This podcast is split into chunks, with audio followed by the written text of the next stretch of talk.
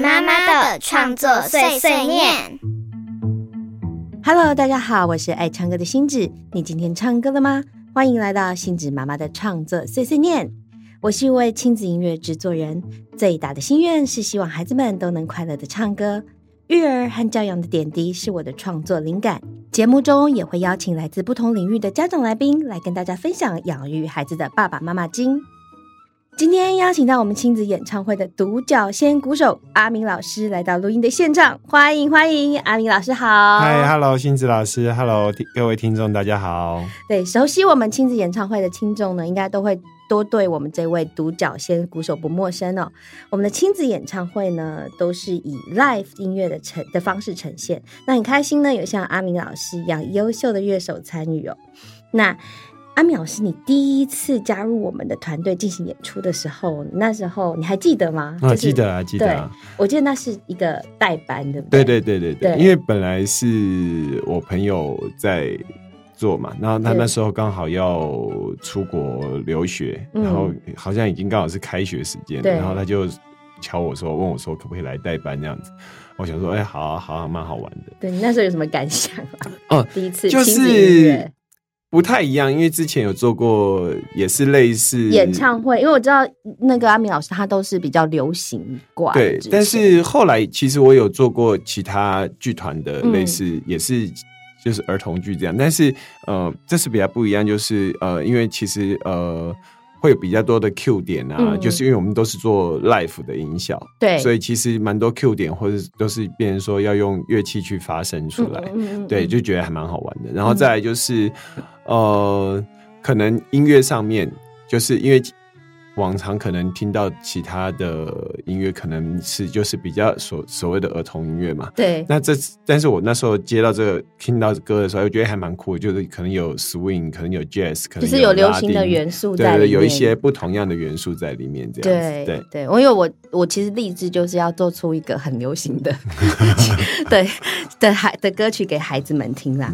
那一般小朋友呢，在学乐器的时候啊，比较少会从打鼓开始，所以我想要知道阿米。老师，你当初为什么会选择鼓这个乐器啊？你就是你你学鼓的过程是什么？可以可以跟我们聊聊看。哦，可以啊，就是其实一开始根本就什么都不知道。嗯，我是高中开始打鼓的嘛。嗯，然后那时候是同学同学约说，哎，我们一起来玩乐团好不好？那时候根本就不知道什么是哦，所以你高中高中高中才开始对，然后就说哎要玩乐团，然后。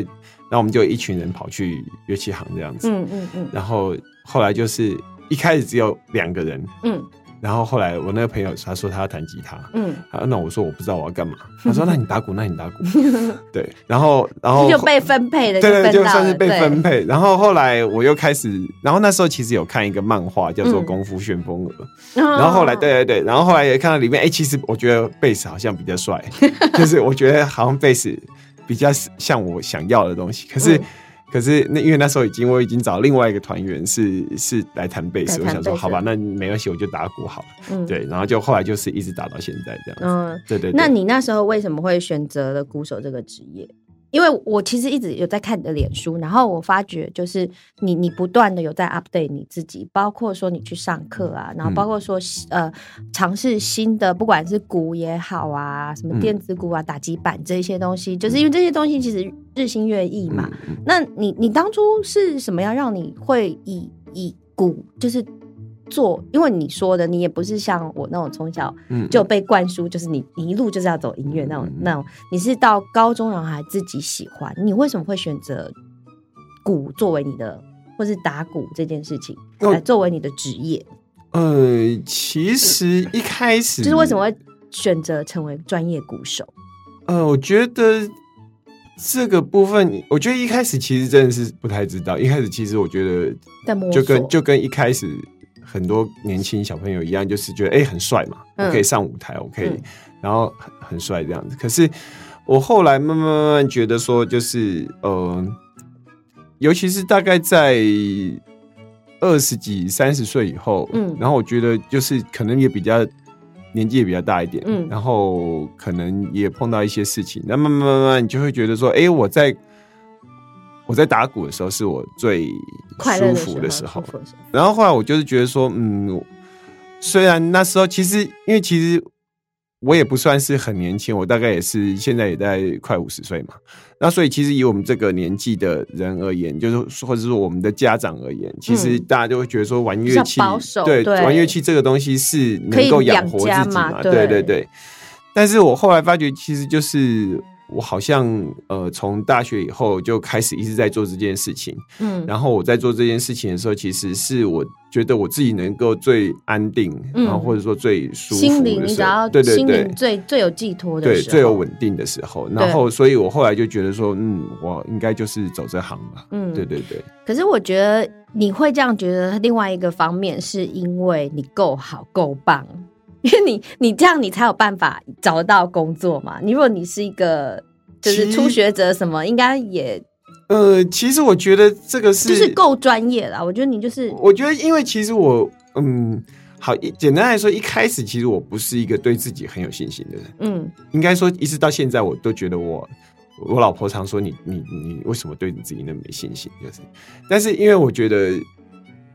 一方面是因为我之前有出稍微出国一阵子以后，然后我看了发觉哇，世界真的太大。嗯，然后所以我就觉得，然后我自己的老师那时候我自己的老师大概已经六十岁五六十岁了，还在快乐的打个对，然后而且他是他还是每天很保持持续的练习这样子。嗯嗯嗯。然后我就发觉哇，我我真的。我还没出国之前，我觉得我已经算是一个很很勤奋的乐手。嗯，但我出国之后，我发觉我发觉我根本就不够勤奋，所以我就我回来以后就是更继续的练习。对，所以我觉得这个是一个过程吧，就是说我在这个练习的过程中，或者说因为我一直觉得自己不够，然后所以我才会想要一直去追求一些东西这样子。那在追求过程中，我觉得我会。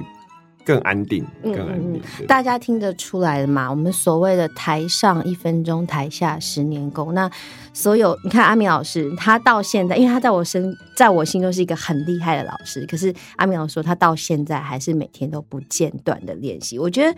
这个东西也是无形中我们想要带给孩子的，就是他不一定是要一个什么很大的成就，可是当你在追追寻你心灵的安定，你你你真的很喜欢一个东西的时候，你就为了这个东西而去练习或去努力的去追求它。好哦，那在成为你专业的歌的鼓手以后啊，你有没有让你有什么故事让你觉得印象最深刻？你可以分享给我们。其实，因为我真的对读鼓手这个。工作还蛮好奇的，对。其实，其实，呃，就跟一般乐手其实是一样的。嗯。那而且，嗯，我觉得比比较，其实我大部分，不好意思，我有深刻印象的都是都是可能慢慢说，不见得是很很正面的。就例如说，可能被骂啊，或者什么，你可以讲啊。但是，但是，但是我记得比有一个比较比较。好有趣的，就是有一次我去帮我的老师代班，嗯嗯嗯，然后嗯那个时候刚好我老婆生第二胎吧，然后然后那个时候代班就是他是一个呃是一个类似卡拉类似嗯就是有来宾会点唱，然后他谱跳出来，我们就要可以马上马上反应，马上打那样子。那可是其实我。以前我是那个时候大概三十出头岁，那时候其实我的视谱能力还是没有很好，尤其我们那时候不是视古谱，你们是那种是简谱、简谱、简谱，或是说有时候是五线谱，或是说早期的像什么红小红书，就是那种红本黑本那样子，那种就是都是简谱那样子。然后所以谱一跳出来，你就要能够马上打这样子。那很多歌都是没有听过，然后那时候是常被骂，然后回去因为老婆才刚。那时候在坐月子嘛，嗯，然后还有老大，嗯，老大也会跟一起住，所以其实就是变成说都没有办法睡觉这样子，嗯嗯嗯，然后所以那个时候其实很辛苦，很辛苦，嗯，然后但是我觉得大概在那一个月到两个月时间吧，就是我视谱瞬间就是往上跳了，跳了很多个等级，真的，对对对对对，就是我觉得硬逼的去学到，去学到这些东西，对，所以呃。我觉得有很多事情就是这样，就是说，其实你面对了，你就必须要去。对对对，而且其实这是可能就是上天给你的一个课题嘛，就是说他知道你这个东西不好，那你其实可能平常你不见得会这么想要机会去练，或者说你不见得会这么想要这么坦然的面对他，他就给你一个一个课题来，你就是要做这件事情。对对对啊！所以我觉得这个是我觉得还蛮蛮蛮有趣的。其实现在想起来还蛮有趣，就很像当兵嘛，就是当兵的时候觉得很苦，当兵完也会觉得很好玩这样子。对对对。好哦，那其实大家大家都就是要跟大家分享一下，就是阿明老师他除了就是我们很专业的鼓手之外，他的另外一个身份，他是一位打击乐老师哦。那嗯，而且我知道阿明老师他教的学生就是范围非常的广，就是他教小朋友也教大人。我想要问老师啊，如果家里有小朋友有兴趣学鼓的话，是他们可以怎么开始呢？就是他们几岁或是几岁适合开始哦？那要怎么开始？OK，对，呃，我觉得其实呃，其实现在很多房间有很多身体律身体律动班嘛，嗯嗯嗯。那其实我觉得就是先让小朋友可以蹦蹦跳跳，我觉得这是第一件事情，嗯嗯，就是感受那个节奏，对。然后像我自己呃，在教小朋友的时候，像我之前有带安康高中的算是特教班，嗯嗯嗯嗯，然后那他们就是他们就是就真的很像就是小朋友那样子，就是很像国小生那样子，嗯，或是说甚至幼稚园的小朋友那样子。那所以那时候我就给他们上一个呃那个 desk drumming，就是。就很像一个桌子，然后你就可以用拍的，对对对，或是说它有的时候是一颗大球，很像那瑜伽球，然后下面放一个筒子，嗯，然后你又拿那个类似那种拉拉棒敲它这样，感觉好好玩哦。对，然后它敲它的时候，它就是低音嘛，就会咚咚，然后两只拉拉棒敲在一起的时候就会哒哒，所以就会可能就是叫咚咚。哒哒咚咚。哒，那然后就会，然后其实那时候，然后我可能那时候我就。放那个歌可能是那 We Will Rock You，就是 咚咚，他们就搭配那个歌曲，他们就可以搭配那个，然后慢慢慢慢，其实呃，他们就慢慢习惯那个东西。嗯，然后所以我后来教一些小朋友，我也是帮他们用这个方式，就是所以其实其实我们听众朋友在在家里也可以，可以拿一个筷子或者是什么，可以可以。自己先让小朋友先配合喜欢的音乐，对，就是敲敲打打，敲敲打打，对对对对对，其实可以让他们先习惯，嗯，然后。而且其实小朋友通常他们因为他们比较直接，嗯嗯嗯，像我儿子有以前我大儿子那时候我我自己有工作室嘛，然后他就会去我工作室玩，然后我跟几个朋友在在玩的时候，他就自己随便拿个东西在旁边乱敲，对，但但是其实就是会很他会很自然就加到该想要加的东西里面，所以其实我觉得小朋友都会有。他们都是会有很我们所谓很 nature 很自然的一些天分在那。对，那你刚刚讲说，就是先先让他们很自然的去玩，去感受那种节奏跟律动。好了，那如果我我真的想要正式的去学这样东西，你觉得大大概几岁是？我觉得其实如果说。其实我会，我觉得那是分阶段了。第一个阶段可能就是先让他们可以敲，例如说 desk drumming 这样子东西。那再来，其实我比较建议是可能从一些小的打击乐器，例如说可能像呃最近木香鼓，因为它可能它比较没有身高限制，嗯嗯嗯，然后一样它也是可以先都用手打，嗯嗯嗯。然后那当他习惯了这件事情以后，慢慢慢慢，他而且在这个过程中，其实主要是。培养小朋友的专注力，就是说，像我通常在教小朋友，如果是小小孩的话，如果说呃大班或是中班，嗯，我带中班大班，就是他们有身高稍微高一点点的，嗯，那可能我就会让，就会先帮他们上课这样。那通常一开始我可能就是上个三十分钟，嗯，然后等他们真的，因为他的专注力不对对对，那等他们真的能够稳定一点，慢慢变到四十五分钟，慢慢变到一个小时这样子，对对对。所以其实我觉得。是要循序渐进啦，所以，呃，那你说这什么时候可以打所谓的 drum set 或者所谓爵士鼓？就是我觉得是第一个是他心里已经准备好了，嗯。那再是，其实现在鼓组其实有弄到非常小套的，嗯嗯，对，我有看啊，就是很像玩具那样。对对对，那像我自己，我自己演奏，我自己在练习的时候，其实我是用十四寸的大鼓，嗯，那平常人家是用二十二寸的大鼓，就正常演唱会表演的是用二十二寸的，但我自己是用十四寸的大鼓，就是比较小声一点。对对对对，那一方面是小声，一方面是其实我对那个音色，其实我还蛮喜欢的，嗯嗯嗯，所以其实那像我有些小朋友，小小孩的。那个学生，我就让他们就其实可以直接让他们用那个打，那或者说一般电子鼓其实也都可以调的很低，这样子。对对对对对。像我现在有一个学生，应该已经五六年级了。嗯。那他大概就是从大班的时候开始跟我学。嗯。然后，所以他一开始是从他一开始木箱鼓嘛？没有，就是一开始他那时候来的时候，他就是很他。爸爸妈妈就是很觉得说，就是要让他学爵士鼓这样子。嗯嗯嗯。那我一样就是跟他讲说，可能先时间短一点。嗯。然后后来就慢慢慢慢拉长这样子。所以他一开始就学爵士鼓，但是我就把鼓就降得很低，这样就是用一开始是用电子鼓打嘛，因为电子鼓比较好调整这样子。对对对对对。那好哦，所以所以你的意思是说，没有所谓的说哦，初学者就一定要从某一种鼓开始，而是看小朋友的个性跟状况。对，来决定跟就是他的心态有没有准备好。对，因为其实嗯，我觉得这个东西都都跟其实呃，就是小朋友要准备好，家长也要准备好。嗯嗯，就是家长要需要准备什么？其实我觉得有时候，因为其实他要准备买乐器吗？也不是，就是说这这个我这几年来，就是因为尤其是大概二零一零年以后吧，就是呃，越来越多人。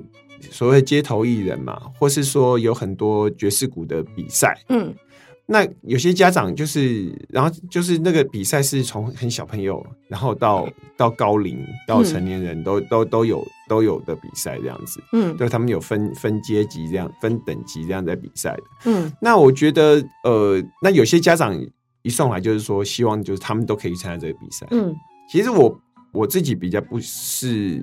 这么喜欢让小朋友去比赛的人，嗯嗯嗯，就甚至我自己也都不是很喜欢参加比赛。原因是因为我觉得这个东西是，我觉得音乐这个东西是一个对我来讲，enjoy 的，对对对，它是一个生活嘛，对，它不是一个不是像写数学享受的对对对，所以其实我不是会很很希望用这种方式。当然，就是小朋友他自己觉得说。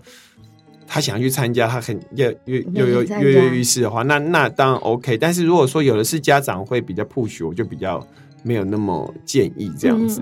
那所以其实我觉得就是呃，家长要有要有想法，就是要要准备的地方，就是一个是要让要跟小孩子讲说，你今天是来上课，嗯，因为有的家长会把这个当做就是安亲班来，我把小孩子丢在这边，然后我就走掉这样。对，那那。所以就是要让家长也要可能要准备好，就是说他是真的来学东西的，嗯，然后再来是呃，可能这个东西可能还是要回去，他们可能还是要做功课。所谓做功课，并不是说我今天我教的东西你一定要打得多好或怎么样，而是说你要让他养成一个习惯，就是说，哎，可能这个东西你就碰个五分钟，嗯嗯，吃饭前打个随便乱打，嗯，敲敲敲敲敲五分钟，其实都好。就是让他习惯这件事情，我觉得习惯是一件习惯是一件很重要的事情。就是当你有了习惯以后，你就会在你就一直 routine 在做这件事情，那这个东西就会慢慢慢慢就一直在你生活中一直出现。对哦，所以所以其实养成一个良好的习惯，然后嗯，所以应该就是说，其实这个你刚刚讲的那习惯，就是等于说对我们不管是学什么乐器，我。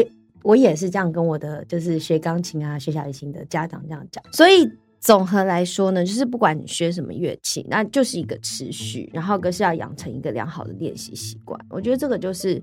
然后家长自己心里也要知道，说，嗯，这不是因为有一个有有些家长难免会觉得，哦，就打鼓就玩嘛，就好玩或什么的，然后他们就是就像你说的，是送来这样，对，所以大家就要知道，如果要像成为像阿明老师这样很专业的鼓手，也是需要非常认真 跟花心思的家长们。好哦，那我想要问一下，就是刚刚阿明老师有学到，就是有说到说，哎，他其实会先帮小朋友训练专注力哦。那这个专注力，就是其实是我们学习打鼓对小朋友的帮助之一。你你还有什么？就是学打鼓有什么好处？就是为什么？为什么我会会想要？如果如果今天是你要来宣传打鼓？这这个这个乐器，你是一个呃鼓的大使，好了，打击乐大使，你会怎么样跟家长们说？他可以对小朋友什么帮助？OK，其实嗯，或者是说，因为我我有读到说，就是呃，可能对于过动儿专注力上面的培养啊，或者是呃有肌张力不足的问题啊，可以透过训练鼓来训练肢体耐力。因为我自己今年其实也就想要让我的大儿子小花生来跟阿明老师学鼓。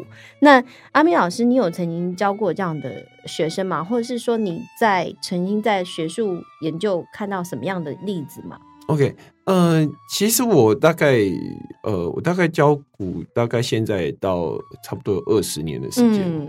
那所以其实，所以其所以其实陆陆续续大概也教过各式各样的小朋友。嗯，那我举个例子来说，好像我有一个学生，就是我刚刚说的，就可能从大班开始跟我学，但其实他那时候他来的时候，就是，呃，已经有去被评断说是呃。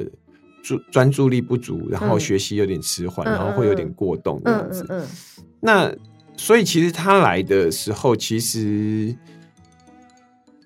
可以感觉到说，他其实呃，他感觉已经被贴标签了，就是说，其实他他对自己可以感觉到他对自己没有什么信心，没有信心。对，那甚至说他在学习东西的时候，就是我可能教他一个东西，那他明明稍微专注一点。他就打好了，然后过两秒他就不想打了，然后他就会认为自己反正我就是过动，我就他对，然后他我就跟他说你你刚刚已经打出来了，我说你为什么这次打错？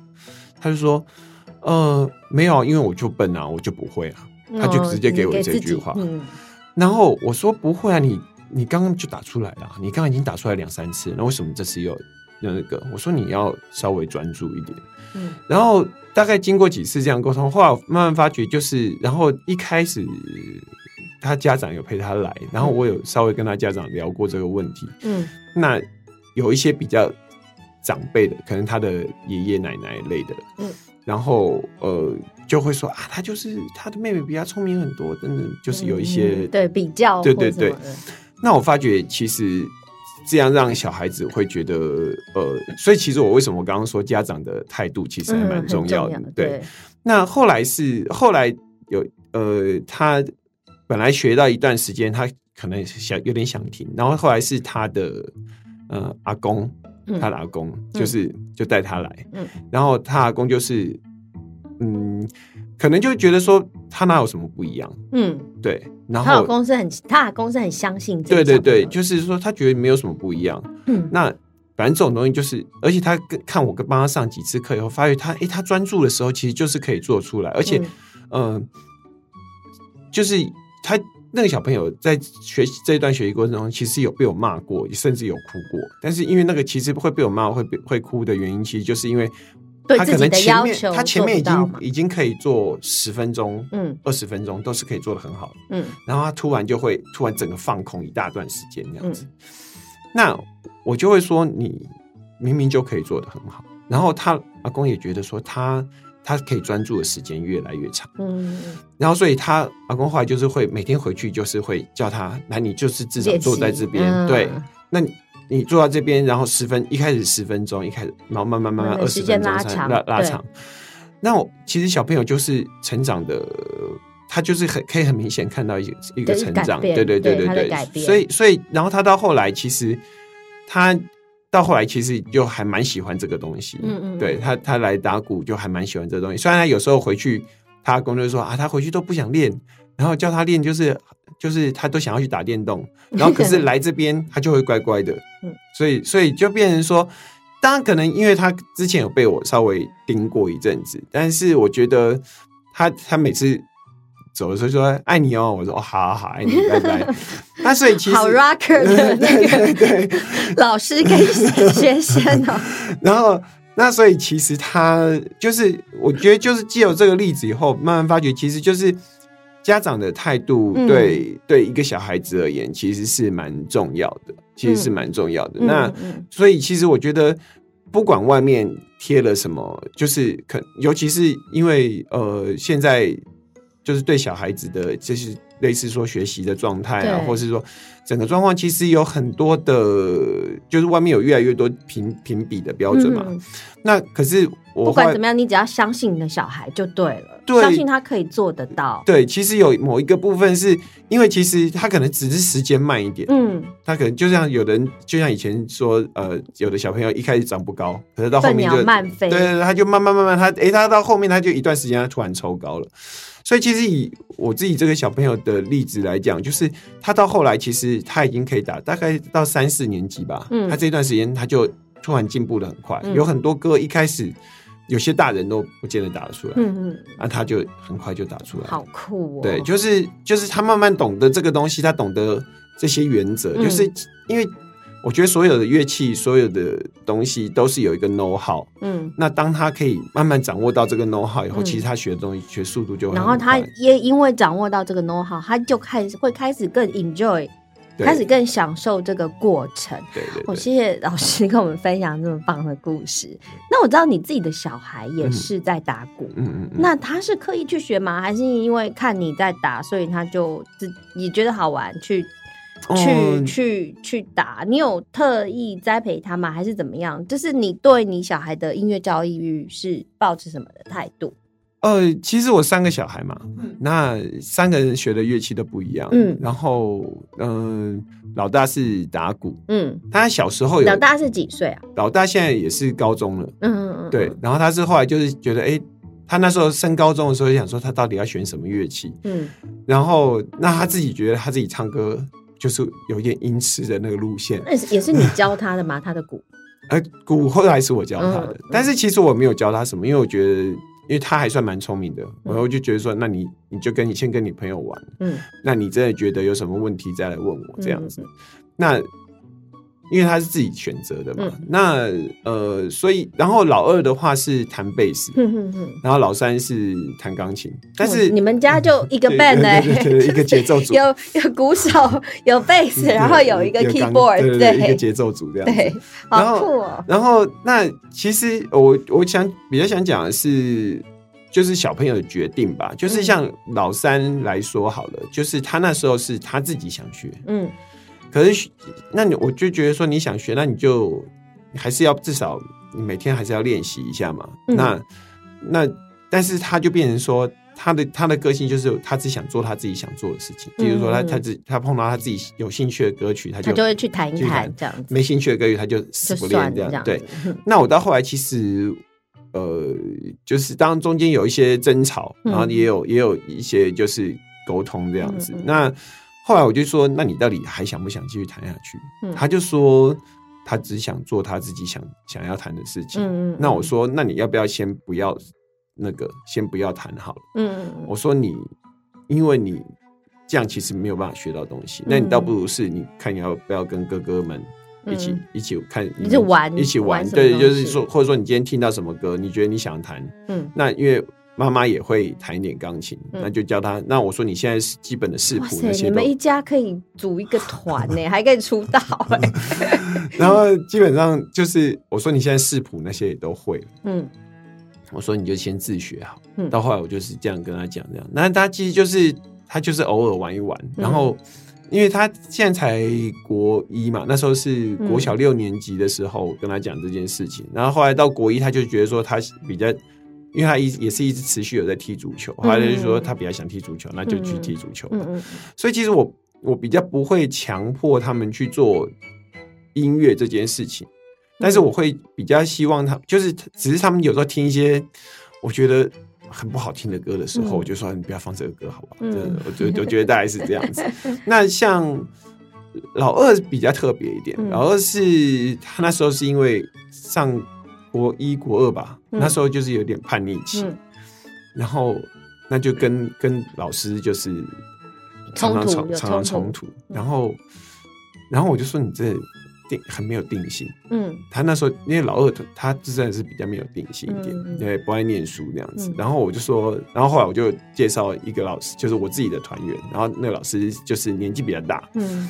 然后就比较凶一点点，然后我就说你去跟他上课，他就后来就乖乖去跟他上课，然后，然后后来就是还蛮有趣的，就是蛮有蛮好蛮幸运，就是刚好哎，他那时候有几个小朋友，就是比他小，他那时候国中，然后有几个小朋友大概是国小三四年级那样子，然后也是我其他朋友也是玩音乐的朋友的小孩这样，他们就说哎，他们要组组团缺贝斯手，就让他们组个团。嗯，他从那个时候才开始就是比较知道说哦，玩音乐要这样子做，就是大家是要合作，不是我自己今天乱弹就就好了。然后或者说他，因为他一开始学他。要练歌什么的，他都不是用听，那现在网络资讯实在太发达，就是他有那个四线谱、五线谱，然后全部哪一个格子都弄得好好的，那就变成其实他根本不是用耳朵听，他就是用看的。嗯，然后可是哎，我们到了那个状态，就是到了练团的时候，可能要转调啊，或者干嘛的时候，他就没办法用看，他就没办法了，他就对。对，他就，然后他那时候一开始他很挫折，嗯。然后他后来回来回来的时候，其实我们中间有跟他讲过，说你要用听的，你不能只用看的等等的。但是后来他到那个时候，他才真正发觉说，真的不能用看的，他才开始说哦，很认真去知道说每一个格子到底是什么声音这样。所以其实我我我觉得这个就是真的说对小朋友学音乐的看法，其实我觉得就是跟我自己的想法是一样，就是我觉得音乐就是生活，生活就是音乐，就是你要从你要从。其实音乐这件事情是可以教你很多生活中你所要所要具备的事情，或是所要做的事情。所以，其实当你在玩音乐的过程中的时候，其实你就会慢慢慢慢去碰到很多事情，是你你必须要自己去克服，而且你就会慢慢发觉说：哦，我原来我要我为什么前面一直跟你讲说要会这件事情？那其实我后来就是比较变成说，你们就去碰碰看啊，真的碰到事情想解决了的爸爸。爸爸可以帮你帮你陪伴你，对对对，跟你讲怎么解决。我觉得我我还蛮欣赏的阿明老师，他要这样态度。而且其实你刚刚听起来，就是刚刚听那个阿明老师讲分享，你可以知道说他其实很注意小朋友在学校发生什么事，他们在学习的过程中遇到什么困难。因为如果没有这样子的话，他不是只是把小孩就送去一个地方啊，你就去，然后他回家就不管，他是真的有在注意。虽然他表面上 他讲的是他很很放任他。让他自己去听，让他是怎么样？只是过程中呢，其实阿明老师都在哦。他跟大家分享一个小故事，就是阿明老师的孩子比阿明老师更早认识我们的团队的歌。因为有一次呢，呃，因为记得我记得阿明老师带班，好像就是带班场以后，然后后来我就收到阿明老师的私讯，然后阿明老师就说：“哎，你可不可以就是？”就是帮我签名 CD，呃，是签名还是什么？我忘记了。你可以给我一个签名。我然后我我就说，我想说，哎，怎么会是有鼓手来跟我要签名？结果阿明老师说，说我回到家被我老师被我被我老婆骂。对对对对对。因为那阿明老师家就是从小就是让孩子听我们的音乐长大，你看从小就听优质音乐长大的孩子们，没错没错，到现在就是很快乐的玩着音乐。好哦，谢谢今天阿明老师来到我们的星子妈妈的创作碎碎念，和我们聊聊天，然后也跟我们分享这么多就是关于鼓的。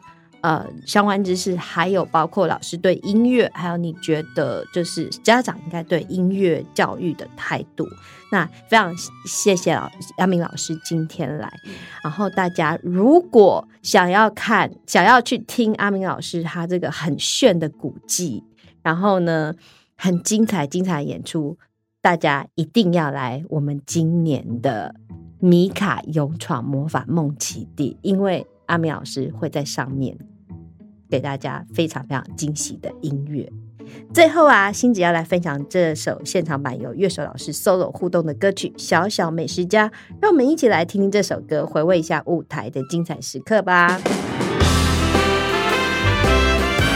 今天节目就到这里。如果喜欢星子的节目，请记得订阅以及分享给周遭有需要的朋友。也欢迎留言告诉我你对这一集的想法和建议。星子妈妈创作碎碎念，我们下回空中见喽，拜拜。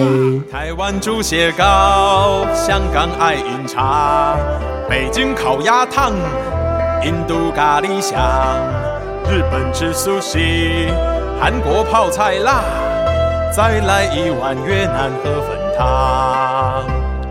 每个国家不同的料理，每个文化不同的声音，不浪费食物，活着更稀奇，更。事环游世界去。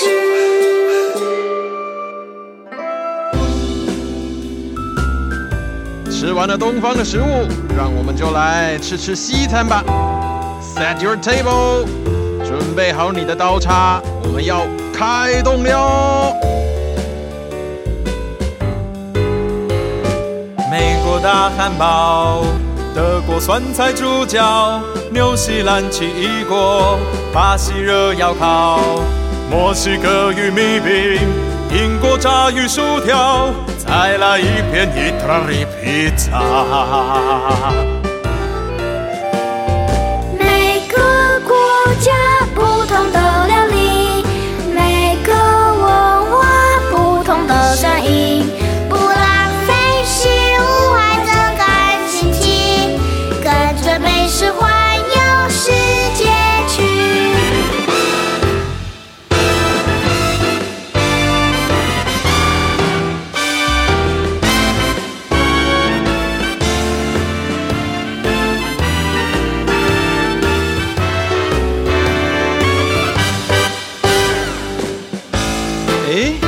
了吗？还没上甜点呢。今天想吃点什么呢？来趟各国甜点之旅吧。Come on，请上菜。